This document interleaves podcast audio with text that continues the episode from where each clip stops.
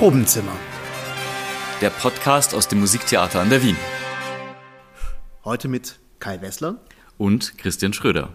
Wenn zwei Dramaturgen gemeinsam einen Podcast moderieren, dann deutet das darauf hin, dass besondere Gäste mit am Tisch sitzen.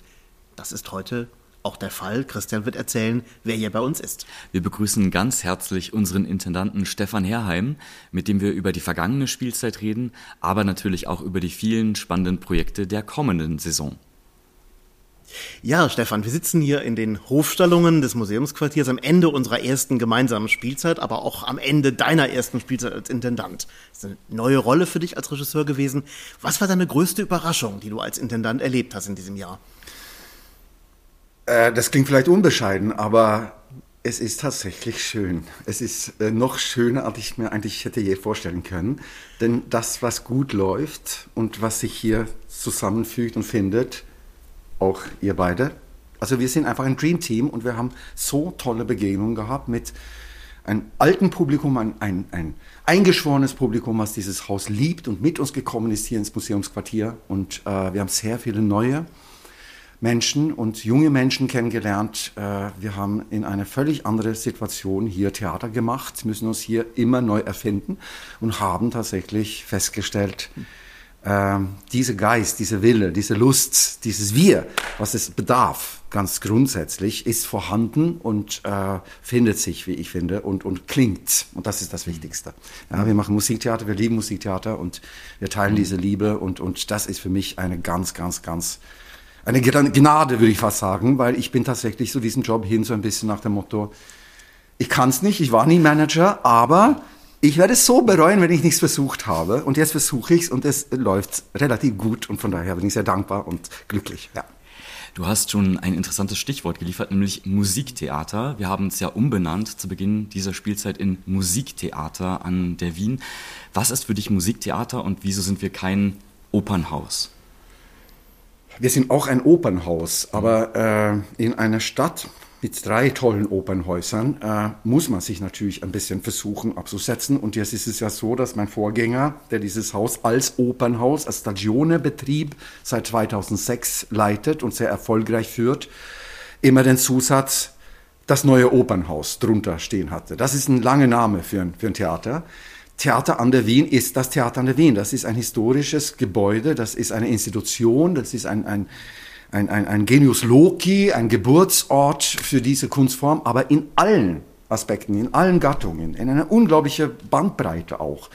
Und was wir machen, auch in der Oper, ist letztendlich Musiktheater, wenn man Wert darauf legt, dass nicht nur die Musik, nicht nur die Bühne, nicht nur Regie, nicht nur Sängerkunst, nicht nur Bühne, sondern alle diese wunderbaren Sachen, die in ein Amalgam zusammenfinden und verschmelzen. Also wenn diese Synergie Raum gegeben werden soll, dann ist es ein Raum des Musiktheaters. Dann, dann ist es ein Werkstatt und wir machen dieses Theater an der Wien, aber aus der Musik heraus. Und die ist mir absolut heilig und diktiert mir in allem, was ich denke, fühle und tue. Äh, und äh, deswegen mache ich, was ich auch mache. Und Musiktheater ist für mich in dem Sinne eigentlich auch äh, vielleicht ein Begriff, der dieses Universale umfasst, was wir hier auch in diese Bandbreite, die wir ja auch programmatisch mhm. äh, präsentieren, gerecht werden wollen.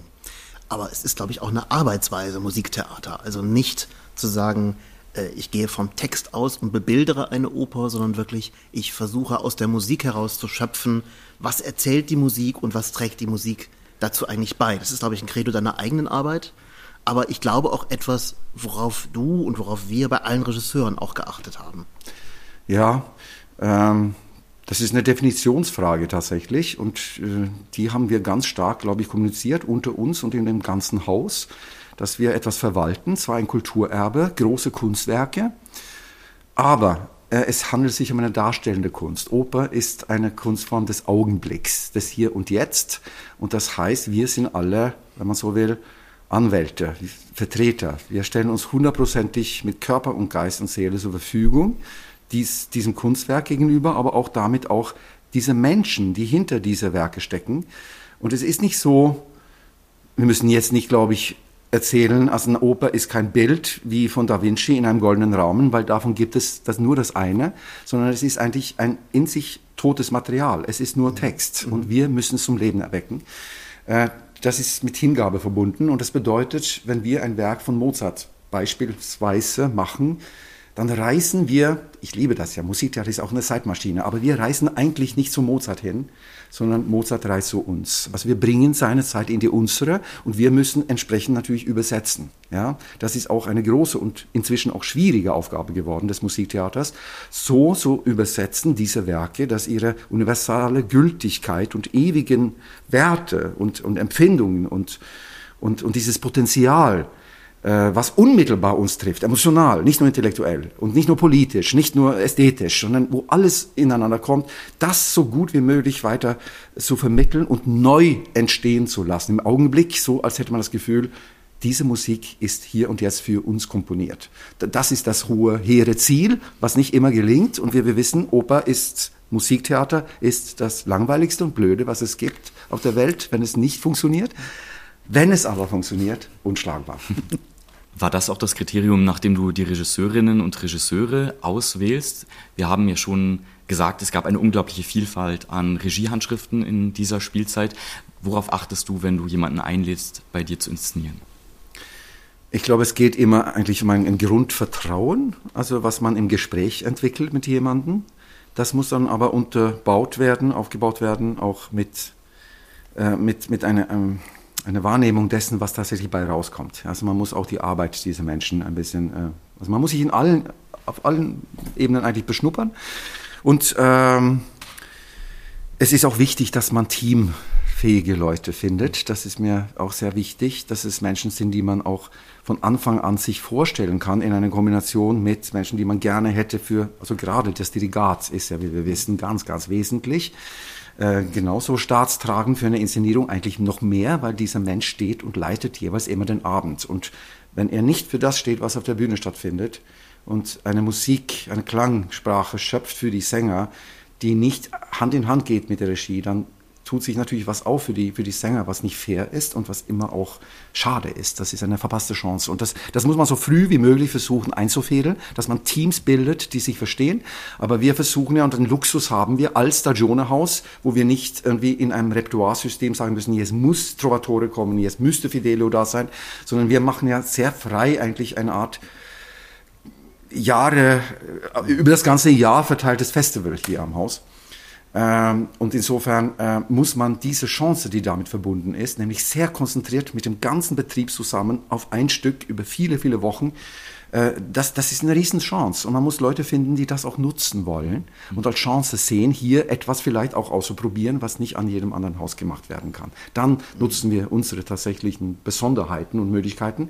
Und dieses Bewusstsein dafür ist mir, also deswegen bin ich ehrlich gesagt auch Intendant geworden, weil ich als freiberuflicher Regisseur inzwischen relativ stark verzweifle über die Tatsache, dass an sehr, sehr vielen großen, schönen, fantastischen Opernhäusern diesen, dieser Welt nicht mehr verhältnismäßig gearbeitet wird. Mit verhältnismäßig meine ich eben, dass genau alle diese unglaublich vielen Aspekten, die hier zusammenwirken sollten, nicht mehr äh, kohärent zusammengebracht werden können. Es ist eine Unverhältnismäßigkeit zum Beispiel, wenn die Sänger nicht zur Verfügung stehen, ja, in einer sowieso knapp bemessenen Probenzeit. Wenn auf der Bühne Technik bedient werden soll, wenn man ein großes Bühnenbild abgibt. Es wird gebaut, aber es steht überhaupt nicht ausreichender Zeit, um das technisch gut zu proben, mit immer wechselnden Mannschaften auf der Bühne.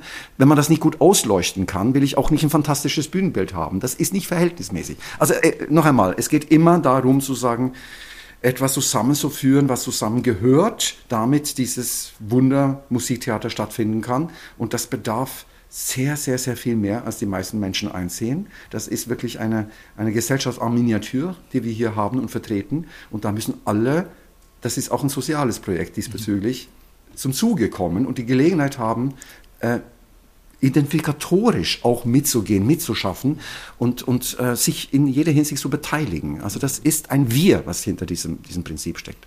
Vielleicht gehen wir also mal in diese 13 Premieren rein, die wir uns für die nächste Spielzeit ausgedacht haben. Wir starten mit zwei Stücken, die ein sehr, ich nenne es mal ungewöhnliches Thema im Mittelpunkt haben, was sie verbindet, nämlich der Märtyrertod. Das ist einmal Le Martyr, eine Grand Opera von Donizetti und Theodora, ein Oratorium von Händel, was vielleicht wegen seiner Form also als nicht für die Bühne gemachtes Stück nochmal eine besondere Schwierigkeit bietet. Aber Märtyrertod, ist das ein Thema, was man heute noch erzählen muss oder kann, was, was relevant ist? Es klingt ja nahezu bigott, also eine Spielzeit an so einem Thema aufzuhängen. Das ist gewiss auch nicht äh, was, was für uns ausschlaggebend war.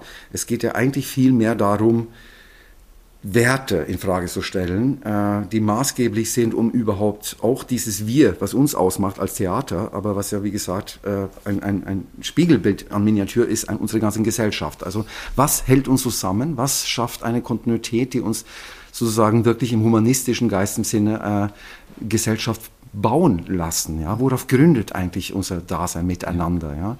Und, und da, da geht es ganz stark natürlich um das, was die Aufklärung geschafft hat, was, was über Jahrhunderte erstritten werden musste. Ähm, und, und das sind Sachen, die wir in unserer heutigen liberalen, bunten Welt sehr oft für selbstverständlich nehmen, was es aber überhaupt nicht ist. Das ist hart erstritten und muss immer wieder neu erkämpft werden. Wie wir auch wissen, jetzt in Europa Krieg wieder, kaum vorstellbar. Ähm, und, und in diesem Sinne wollten wir sozusagen die Aufklärung auch selbst in Frage stellen. Ja? Also die, die Dialektik der Aufklärung, glaube ich, ist nach wie vor hundertprozentig gültig, gerade wenn es um, um das Prinzip Spiel geht. Weil das Spiel bietet eben eine, eine Arena nicht für, nicht für diese Unmacht, die politisch uns immer wieder auf ein Glatteis führt, sondern eben für das, was Schiller so schön sagt, äh, ein Miteinander, ein Menschsein. Ja? Also dieses sich alles vorstellen und durch das sich versetzen, hineinversetzen in anderen Menschen, in andere Kulturen, anderen, andere Schicksale, andere Zeiten, dadurch erst äh, wird das Leben reichhaltig und spannend und schön. Ja? Und das ist eine erkämpfte Freiheit, die immer neu äh, in Frage gestellt werden muss und auch sehr oft pervertiert und missverstanden, gerade im Rahmen der Religionen natürlich, wenn Wissen äh, verwechselt wird mit Glaube, haben wir sehr schnell äh, auch ein Politikum, was, was äh, überhaupt nicht mehr die Idee der nächsten Liebe gerecht werden kann. Und ich glaube, da, darum geht es sehr stark in diesen beiden Stücken, die äh, sozusagen ein Fanal auch äh, als, als Form, also in ästhetischer Weise, äh, ganz konsequent versucht, neue Wege einzuschlagen für das Musiktheater aus einer Not der Kommunikation in ihre jeweiligen Epochen, wo diese Werke entstanden sind. Bei Le Martyr handelt es sich ja eigentlich um Poliuto. Maria Callas hat es sogar aufgenommen. Das ist wirklich, für mich war immer ein großes Meisterwerk. Für mich eigentlich auch der, das eindeutige Ideal für äh, Verdis Aida. Man hört auch Zitate regelrecht da drin. Und ist natürlich eine, eine erste große, ähm, ja, ein, ein, eine Art äh, Fanfare, wo, wo das Belcanto-Phänomen ganz, ganz groß auch historisch großgezogen wird und wo es immer sozusagen wirklich um die Wurst geht. In diesem Falle wirklich um die Verfolgung der, der Gutgläubigen. Ja. Ähm, das ist die Wiege unserer Kultur, die da verhandelt wird und natürlich immer, wie bei, immer in, bei Belcanto, äh, gut aufgemischt mit, mit einer privaten Liebesgeschichte, aber das ist ja genau die Herausforderung im Leben, also die Sachen miteinander zu verbinden. Ja, und Theodora ist gewissermaßen das Gegenteil, denn es ist gerade nicht der große Belcanto, sondern es ist eigentlich eine Zurücknahme des barocken Belcanto, ein innerliches Stück, eine Liebesgeschichte, die schief geht, also eigentlich eine Anti-Oper sozusagen, mhm. äh, ein Oratorium, in dem es dauernd darum geht, dass jemand eigentlich aus der Welt heraus möchte und dennoch ziehen wir das in die Welt. Wir haben bei der Vorbereitung von Theodora sehr viel über Religion gesprochen und sehr viel über Religion gestritten und im Team sehr intensiv darüber geredet, woran wir eigentlich glauben. Ich musste immer wieder daran denken, dass wir bei der Arbeit am schlauen Füchslein, da hast du immer gesagt, ähm, ein Wesen unserer Kultur ist, den Tod zu akzeptieren. Der Tod spielt eine ganz wichtige Rolle in dem schlauen Füchslein und in Theodora jetzt eigentlich wieder. Also eine Frau, die den Tod wenn nicht ersehnt, aber doch total in Kauf nimmt, weil sie sagt, diese Welt ist nicht wert, darin zu leben, es geht um andere Werte. Aber es geht um Werte und für die lohnt es sich zu sterben. Ich glaube, das ist das, was du auch meinst, mit diesem, der, der, der Verteidigung von unseren Werten oder dem sich Rechenschaft ablegen. Für welche Werte treten wir eigentlich ein? Naja, du sagst, es ist ein Wesensmerkmal unserer Kultur, den Tod zu akzeptieren. Äh, da muss man natürlich dazu sagen, es ist eigentlich ein Wesensmerkmal unserer Kultur, sie zu verdrängen, den Tod zu verdrängen. Nicht sich damit zu versöhnen, dass wir eben endlich sind, dass wir sterblich sind. Und äh, im Fall von Theodora geht es auch nicht darum, den Tod zu lieben oder sich äh, so ersehnen, sondern sagen, das Leben ist ab einem gewissen Punkt nicht mehr lebenswert. Mhm. Äh, und da geht es eigentlich um um das Heil des Lebens. Also äh, was macht das Leben heilig? Mhm. Ja, äh, die Frage ist ja, hat wenn Gott uns in seinem Bilde geschöpft hat, sind wir Gottes, Gottes gleich. Damit kommt eine unglaubliche Verantwortung auch uns selbst gegenüber. Ja? Und wenn wir nicht mehr das Leben achten und das Leben der anderen achten, äh, dann haben wir eigentlich alles verloren und können uns nur nach dem Paradies sehnen. Ja, also der Sündenfall, damit geht ja alles los. Äh, und seitdem soll das himmlische Jerusalem erreicht werden, aber das ist seitdem leider nur über den Tod erreichbar. Aber diese Angst, diese Furcht vor dieses Nichts eventuell, diese Schwelle des Unge ins Ungewisse zu gehen, ist, ist ja das, was das Leben auch maßgeblich prägt. Und, und, und wenn jemand so stark im Glauben ist oder überzeugt ist von seiner eigenen Kraft, seiner Göttlichkeit, wenn man so will, das hat ja auch was mit Schaffenskraft zu tun. Wir sind ja Schöpfer. Die Kunst ist ja nichts anderes eigentlich als ein, als, als eine, eine, eine, ja, eine, eine Wiederholung der, der ganzen Genesis, wenn man so will. Und wie gesagt, diese Verantwortung, wenn man die spürt und wenn man die als Berufung sieht, dann hat man irgendwann keine Wahl. Und deswegen, glaube ich, gehen Leute auch aus voller Überzeugung in den Tod, um den Menschen ein, ein Beispiel zu setzen, was notwendig geworden ist, leider. Das kann man natürlich auch total kritisch sehen. Ähm, man geht in den Tod, da ist man auch, glaube ich, leicht beim Thema Terrorismus oder wie auch immer man das definieren mag.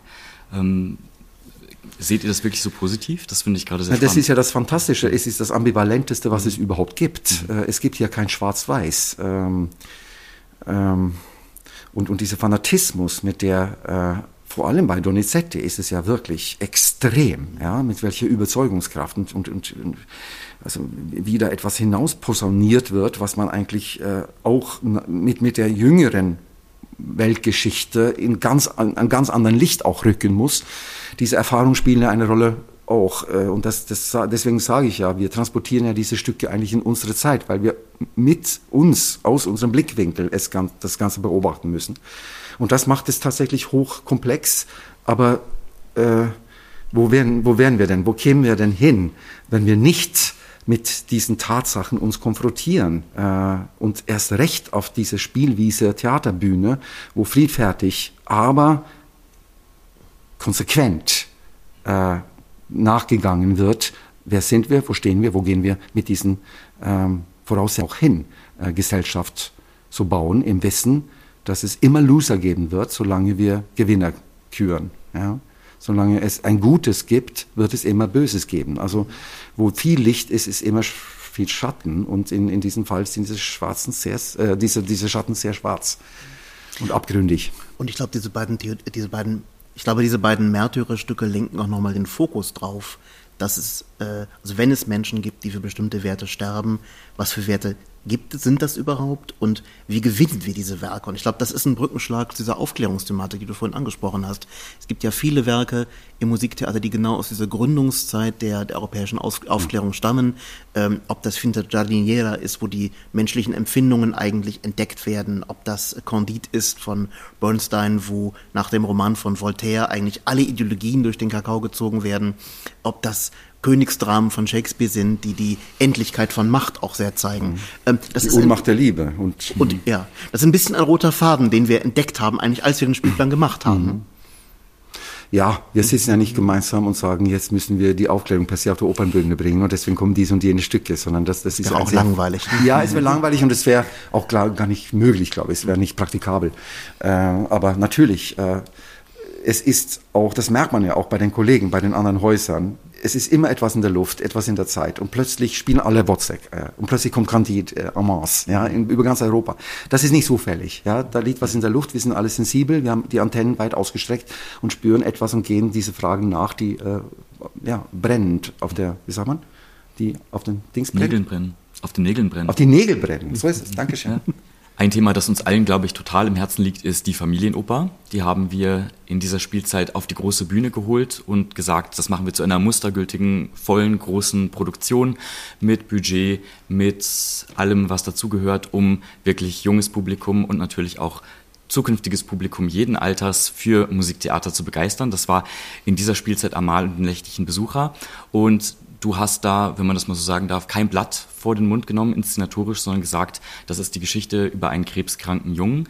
Äh, Barbara Hellmeier, unsere äh, Theaterpädagogin, die Leiterin der Abteilung Tavum und ich haben sehr viel abbekommen an Resonanz, positive, negative Resonanz, auch mitunter total berührende Resonanz, aber natürlich auch viel Kritische? Negatives einstecken müssen. Das braucht man gar nicht zu verheimlichen, aber auch das gehört irgendwie zur Kunst. Wie hast du das persönlich erlebt, diese eigentlich ganz krasse, heftige Inszenierung und Ja, mir war, darauf? äh, also wie gesagt, wahnsinnig wichtig, dass wir äh, mindestens eine unserer Produktionen jährlich äh, ganz gezielt äh, uns wenden an Menschen, die vielleicht nicht unmittelbar Zugang zur Oper haben. Also dass wir unsere Toren breit aufschlagen und alles, was uns zur Verfügung steht, inklusive unseren wunderbaren Partner wie die Wiener Symphoniker, der Arnold Schönberg Chor, exklusivst sozusagen etwas bietet für junge Menschen, was aber für Jung und Alle, wie wir das gerne nennen, unter dem Motto Tavum, mit Barbara Hellmeier eben, äh, zusammen auch an Schulen direkt und dass wir mit Sponsoren gemeinsam die Möglichkeit äh, finden, äh, Karten zu verschenken, also es weit und breit ein vorweihnachtliches Geschenk zu machen, die Liebe zum Musiktheater. Und das geht einher für mich, das geht Hand in Hand mit kritischen Fragen. Das ist nicht Amüsement, das ist nicht äh, oberflächlich und einfach nur nett und freundlich, sondern es geht ja wirklich immer um Fragen des Daseins. Und das muss man in jedem Metier, in, in jedem Genre bedienen. Und wir haben uns entschieden eben für Amal und die nächtlichen Besuche von Menotti, was zunächst mal ein ja, vielleicht kitschiges, ein bisschen bigottes, äh, sehr weihnachtlich religiös gefärbtes Stück der 50er Jahre ist, ziemlich bieder, aber es hat in der Musik, und wenn man richtig reinlauscht, dann hört man, hier geht es Menotti auch um die Wurst. Das setzen wir ja auch genauso fort. Also wo die wilden Kerle wohnen von Oliver Nassen ist ein Klassiker der Kinderbuchliteratur, der dieses Jahr kommt. Und auch da geht's ja um eine Konfrontation. Also Allerdings. ein kleiner Junge, der in seinem Bett liegt und nachts kommen die Monster in sein Zimmer. Naja, aber warum? Er hat eine wahnsinnige Aggression, dieser Ja. Junge. Ja? Das ist ja in Opposition gegen seine Eltern, gegen Mhm. seine Mutter wieder in diesem Fall.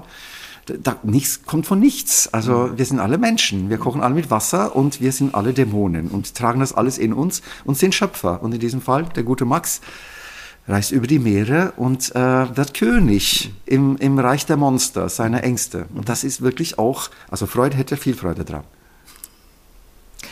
In Kublai Khan geht es um einen Herrscher, der sich ziemlich despotisch aufführt. Und das Spannende an diesem Stück ist, dass wir das in der italienischen Sprache zum allerersten Mal überhaupt aufführen, denn das Stück ist zu Salieris Lebzeiten nicht gespielt worden. Es war eine Parodie auf den russischen Zarenhof und der österreichische Kaiser hat sich kurz vor der Uraufführung quasi mit ihm verbündet und das Stück Verbünden müssten, aus politischen Ja. Gründen, Kriegsgründen, Ja. jawohl. Hm? Das ist nicht so unaktuell, das Stück. Ja, das stimmt. Äh, aber das Stück wurde dann letztendlich nicht aufgeführt. Es wurde nicht zensiert, aber es war einfach dann nicht mehr opportun, das zu spielen.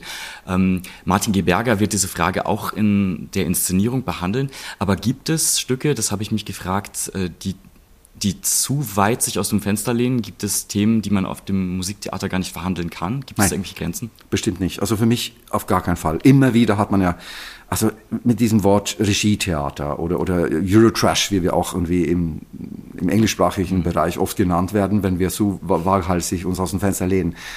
Äh, die Nackerten auf der Bühne und so weiter und so fort. Was darf man und was darf man nicht? Und äh, das ist ganz komisch. Also wenn ich äh, auf ängstliche Geister beziehungsweise sehr mit Ressentiment und viele Ressentiments verhafteten äh, Gesinnungen treffe, die sehr kritisch sind gegenüber auch mich und was ich mache und was ich mir zutraue und dem Publikum dadurch auch zumute.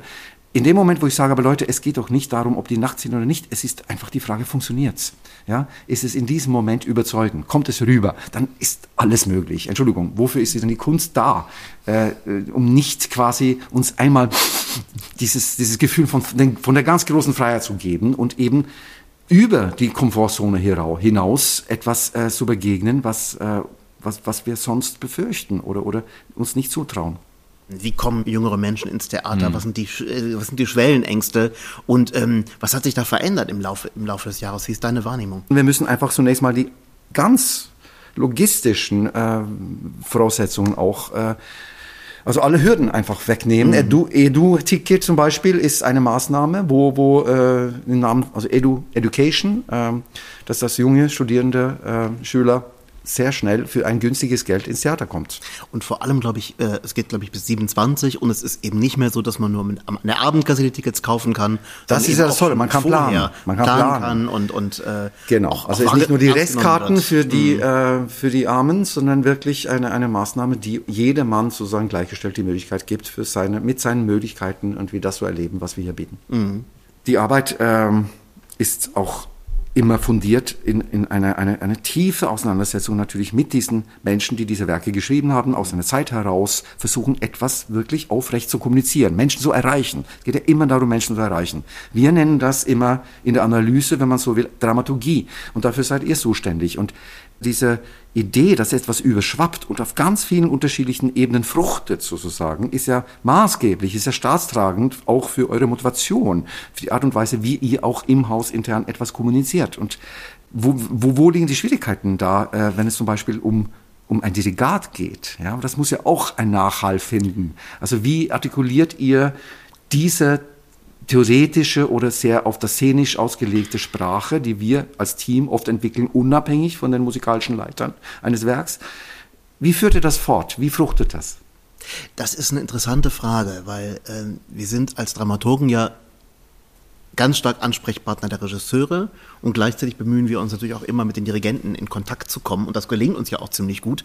Und es ist vor allem hier ja das Großartige, dass die Dirigenten wirklich vor Ort sind und sechs Wochen mit uns auf der Probebühne sind und nicht erst zu den Klavierhauptproben was ein Luxus ist, kommen, was ein großer Luxus ist und dass wir auch Dirigenten haben, die alle szenisch äh, interessiert sind und sich leidenschaftlich äh, da einbringen, mit denen man diskutieren kann. Trotzdem ist es interessant, dass Regisseure immer mit einem mit einer Idee, einem sehr elaborierten theoretischen einer theoretischen Vorstellung zum Stück oft in die Proben reingehen und Dirigenten das selber viel weniger thematisieren oder selber viel weniger verbalisieren mhm. können. Und ähm, wenn wir als Dramaturgen sowas wie Übersetzer und Vermittler sind, also im Vorfeld zwischen einem historisch entfernten Werk und einem Regie-Team jetzt, und dann manchmal auch zwischen den Regisseuren und dem Dirigenten, dann ist, glaube ich, eine der Aufgaben auch zu versuchen, eine Sprache dafür zu das finden. Genau. Was ist eigentlich in der Musik und eine Sprache dafür zu finden, wie gehen wir mit der Musik um? Mhm. Wir versuchen das ja immer, indem wir auch Dirigenten interviewen, in Matineen, in den Programmheften ähm, und eigentlich daran zu kommen, was ist der was bedeutet es auch eine Partitur in dem Moment des Musizierens zu aktualisieren, weil das tun wir letztlich mhm. gemeinsam. Ganz spannend finde ich es eigentlich immer im Bereich der Barockmusik, wo man mhm. wirklich total frei ist, auch in der Instrumentierung. Und wenn da ein Dialog gelingt, ich erinnere mich zum Beispiel total gerne an die erste Premiere hier, das war La Liberazione mit der Regisseurin Ilaria Lanzino und dem Dirigenten Clemens Flick. Und da wurde wahnsinnig viel debattiert. Meint Alcina das jetzt ironisch? Mhm. Müssen wir das irgendwie schärfer akzentuieren? Aha, dann reicht vielleicht eine Gitarre oder ein Cembalo als Begleitung gar nicht aus, sondern da müssen wir noch etwas Scharfes reingeben. Mhm. Und dann sind Musik und Szene wirklich miteinander verschmolzen. Oder welche Tempi wähle ich? Ist das Tempo, was ich mir als Dirigent vielleicht erstmal angedacht habe, weil es musikalisch stimmt, das Richtige, mhm. wenn szenisch noch etwas Aber passiert? damit bestätigt ihr beide, es gibt ja das Werk nicht per se. Es wird lebendig gemacht durch Entscheidungen, die gemeinsam durch eine Findung der Sprache, weil wir kommen aus sehr unterschiedlichen Ecken und wir werden oft auch kategorisch auseinanderdividiert. Szene und Musik haben sozusagen eigentlich nichts gemeinsam. Und genau das wieder zusammenzuführen, das ist ja die Chance, die wir haben, explizit gut äh, zum Tragen kommen zu lassen. Und das seid ihr ganz maßgeblich auch in der Kommunikation, in der Sprachfindung, so dass es ganz klar immer um diese Entscheidung geht und dass man sagt, es ist jedes Mal eine neue Ausgabe, eine Möglichkeit, eine Option dieses Werks äh, darzustellen und lebendig zu machen. Ich kann dir für den Dirigenten noch mal zwei Beispiele geben, die unser Programm betreffen. Wir machen am Ende der Spielzeit ja in der Kammeroper Richard III. Ein Shakespeare-Stück mit Musik von Henry Purcell und im Moment laufen Gespräche zwischen der Regisseurin Katja Sokolova, einer ehemaligen Assistentin ja von dir, und dem Dirigenten Benjamin Bale. Wunderbare und die Frage Leute. ist, wunderbare Leute, aber mit der großen Frage, wie kann man diese Musik von Purcell, was Tänze und Songs sind, in diese Handlung integrieren. Und zwar nicht nur so, dass Richard III., irgend, also der König, der die Macht usurpiert, der, der, der Prototyp eigentlich des Tyrannen, so dass der irgendwann mal ein Liedchen singt, sondern so, dass die Musik, die eigentlich nicht für diesen Charakter geschrieben ist, diesen Charakter erhält. Aber so war und, das Musiktheater eigentlich immer gedacht. Das war eine Werkstatt. Es ist eine Werkstatt und wir, wir, wir bauen jetzt mit Werkstücken aus dem 16. und aus Ach, dem 17. Jahrhundert ein Stück des, der, der Gegenwart, aber müssen äh, auch gucken oder es ist gerade ein ganz spannender Prozess, von welcher Seite der Dirigent auf die Musik schaut hm. und von welcher Seite die Regisseurin drauf schaut. Hm ich als Dramaturg habe natürlich auch einen Blickpunkt. Und wir basteln da sehr, das ist ein sehr spannender Prozess, mhm. da also zu gucken, wie kann Musik etwas erzählen. Mhm.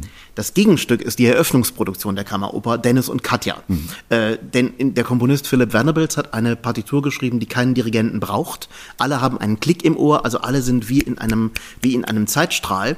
Und ähm, im Grunde genommen ist auch die Inszenierung in der Partitur drin. Und da geht es darum, mit dem Regisseur und auch mit der musikalischen Leiterin, die es natürlich gibt, eigentlich zu gucken, wo sind die die Randstellen der Partitur und wo kommen wir überhaupt dazwischen? Also wo können wir bei diesem Stück, was so eng gebaut ist und wo so alles vorgegeben ist, trotzdem szenisch, interpretatorisch überhaupt noch eine Nische finden und welche Aufgabe hat überhaupt die Dirigentin? Das ist ganz das spannend. Ist sehr, sehr spannend. Und das ist super spannend, weil äh, wir hatten ein Vorschausgespräch jetzt, also Abschluss dieser Spielzeit mit allen mitwirkenden Mitarbeiterinnen der, der Kammeroper vorgestern.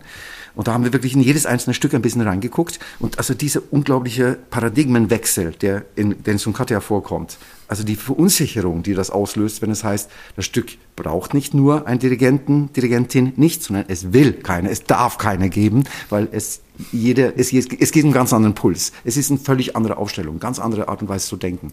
Und das, das ist das ist super spannend und äh, freue ich mich sehr drauf. Äh, wir haben ja auch, wir machen auch Experimente im Sinne von, kleine Fachwechsel. Also es gibt ja den fantastischen Händel-Exegeten und weltberühmten Countertenor Benjamin Mehta, der ja eine Instanz, eine Institution im, im Theater an der Wien schon viele Jahre ist. Er kommt wieder und ich darf selbst Theodora inszenieren unter dem Delegat von, von Bejun. Äh, wir sprechen auch sehr viel eben gerade über dieses paradigmatische, andersartige, was ihr habt es ja schon angesprochen, bei, bei Händel. Wir spielen viermal Händel in dieser Spielzeit. Drei konzertante große Produktionen kommen raus und szenisch eben wagen wir uns. Wir sind ja auch das Händelhaus. Wir sind ein bisschen, das ist ein bisschen der Hausherr geworden. ja. Äh, berechtigterweise finde ich, weil dieser Mann mit einer unglaublichen Konsequenz sich neu erfindet und immer wieder neue Schaffensphasen äh, in den Tag legt und selbst gezwungen war in London, nachdem die große italienische Opera Seria quasi ausgebrannt war. Das Bürgertum wollte nicht mehr. Die Adeligen hatten sich zurückgezogen, sind in den Wettbewerb gegangen. Was macht Händel? Er verzweifelt nicht.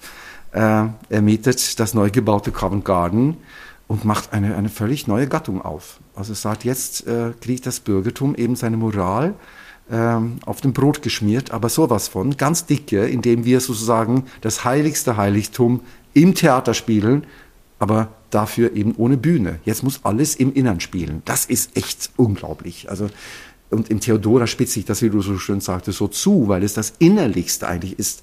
Auch dieser Rückzug musikalisch, den er wagt, nicht mehr mit dieser Kaskaden von virtuosen Koloraturen und dieses das Publikum quasi dominieren oder, oder manipulieren wollen, sondern vielmehr diese unglaubliche kollektive Kontemplation, also eine sehr spirituelle, religiöse Angelegenheit ins Theater getragen, um staatstragend neue Wege zu gehen. Das, das wollen wir verfolgen und in Frage stellen mit, mit diesem mit diesem Projekt. Mhm. Ich muss einmal noch zurückkommen auf dieses Verhältnis zwischen Bühne und Dirigat oder Orchester. Ein Stück, das wir unbedingt noch erwähnen müssten, ist Maria de Buenos Aires, was wir zusammen machen ja. mit Volksmilch, also ein kammermusikalisches Ensemble, das das Stück auch musikalisch so ein bisschen gegen den Strich bürstet. Und die Regisseurin Juana Cano Restrepo hat sich überlegt, dass da eine ganz enge Verzahnung zwischen Orchester und Bühne stattfinden muss, weil Maria ganz oft davon singt, das Leid, das mir angetan wird, das war das Bandonion. Und in dieser Gruppe spielt eben ein Bandonion mit. Das heißt, das wird auch nicht nur erklingen, sondern es wird auch auf die Anklagebank geführt. Also da verschmilzt wirklich Musik und Eros Thanatos. Handlung miteinander. Ja, das ist so die große Dichotomie eigentlich des Musiktheaters. Und das ist ein Instrument und das äh, ein, ein so mhm erotisch geladenes Tango-Instrument dann zum Folterinstrument eigentlich wird. Mhm. Ja? Also in jeder Hinsicht ein Instrument, womit nicht nur Gutes, sondern auch Böses getan werden kann. Mhm. Ganz spannend. Mhm.